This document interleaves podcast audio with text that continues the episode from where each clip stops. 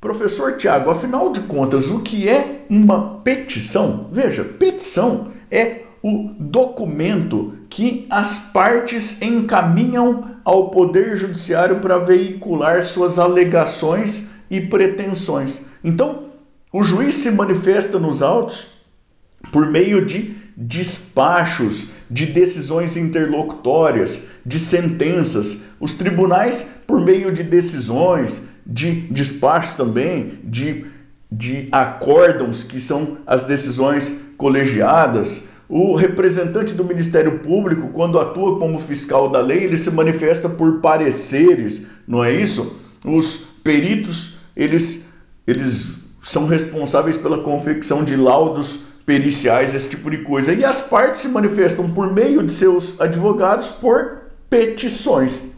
Petição, portanto, em geral, o documento, né? Lembrando que lá no microsistema dos juizados especiais são admissíveis petições orais, ou seja, a parte vai e apresenta suas alegações e pretensões oralmente. Isso é reduzido a termo lá pela própria equipe do juizado especial, mas, mas isso é um tanto quanto excepcional, né? Na justiça comum as petições são dirigidas ao Poder Judiciário por escrito, então a gente tem lá né, um documento que é um papel que é batido lá pelo advogado, né? Atualmente isso é encaminhado de maneira eletrônica, inclusive tudo mais, mas é aquele documento por meio do qual as partes, por seus advogados dirigem ao Poder Judiciário suas alegações e pretensões. Isso incluindo a, a petição inicial, a contestação, a tréplica ou a impugnação, a contestação, a reconvenção, né?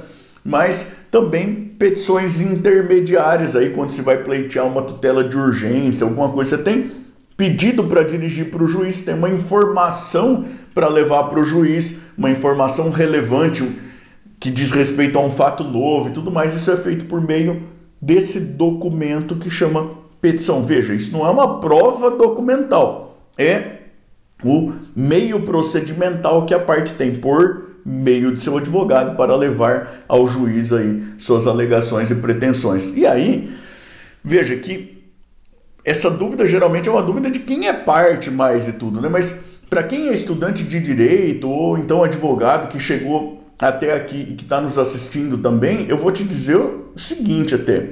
É importante que a gente deixe a origem etimológica das palavras nos dizer algo, né? A palavra petição vem lá de petício e tem a mesma raiz etimológica de pedido, né? De maneira que me parece que a gente deve entender que não é à toa que as nossas manifestações ao Poder Judiciário ganhem o nome de petições.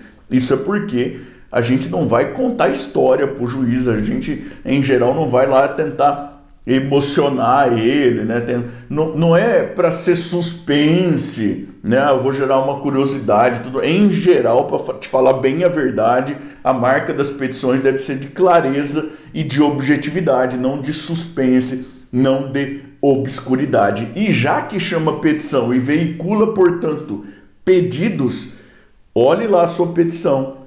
Se você tiver um item da petição ao qual não corresponda muito objetivamente, muito especificamente, muito exatamente um determinado pedido, pelo menos, muito provavelmente, né? Quase que certamente, é claro que há exceções, mas quase que certamente esse tópico está sobrando na sua petição. Você está falando coisas que não precisa falar. Então você vai e fala ao juiz, você narra fatos, você desenvolve argumentação sempre com vistas a dar suporte a pelo menos um determinado pedido, porque senão o que você está fazendo é um exercício de contação de história. Vai lá gravar vídeo para o YouTube, vai escrever artigo, livro, esse tipo de coisa que talvez aí seja mais pertinente. Veja de novo, sempre pode haver exceções mas em geral, sempre que você estiver escrevendo, né, em geral, lembre-se, olha, o nome disso aqui é petição e chama